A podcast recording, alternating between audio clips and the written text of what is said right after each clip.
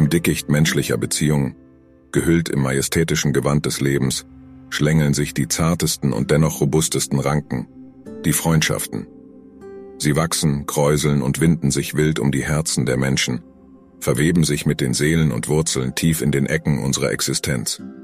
Es ist beinahe komisch, sich den Menschen als einen Herkules der Freundschaft vorzustellen. Mit muskelbepackten Armen, bereit, die Möbel der Freundschaft zu heben und die Kinder der Verantwortung zu hüten, während er gleichzeitig die zarten Pflanzen des Vertrauens bewässert. Es klingt wie eine Szene aus einem absurden Theaterstück, einer humorvollen Parodie darauf, was Freundschaft manchmal zu sein scheint.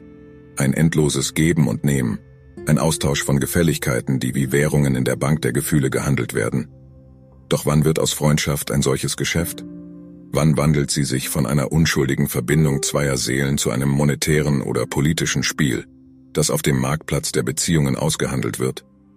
Diese Frage, gehüllt in die Nebel des Denkens, taucht immer wieder auf.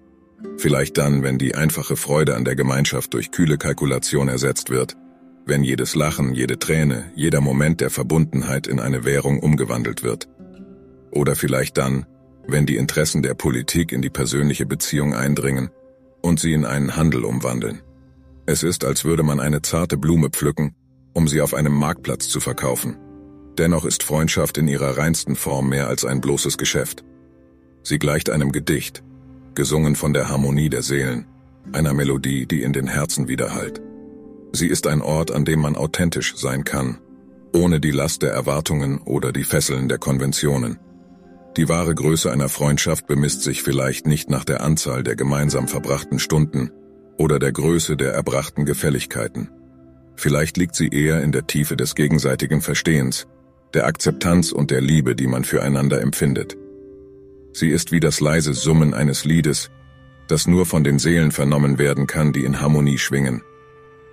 Freundschaft gleicht einem stillen Fluss, der durch das Land menschlicher Emotionen fließt.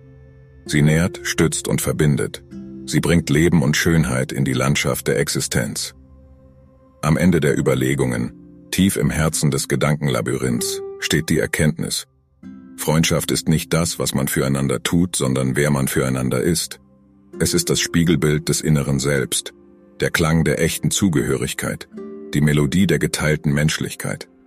So ist die Freundschaft, die Lieder in der Stille singt, die Geschichten ohne Worte erzählt, die Liebe ohne Bedingungen schenkt. Sie ist das Licht, das die Dunkelheit durchbricht, der Anker, der uns in den Stürmen des Lebens Halt bietet. Sie ist die Essenz dessen, was es bedeutet, wirklich menschlich zu sein. Die Komplexität der menschlichen Existenz scheint oft auf zwei grundlegenden Verben zu beruhen. Haben und sein. Haben wir einen Freund oder sind wir ein Freund? Haben wir eine Verbindung oder sind wir die Verbindung selbst?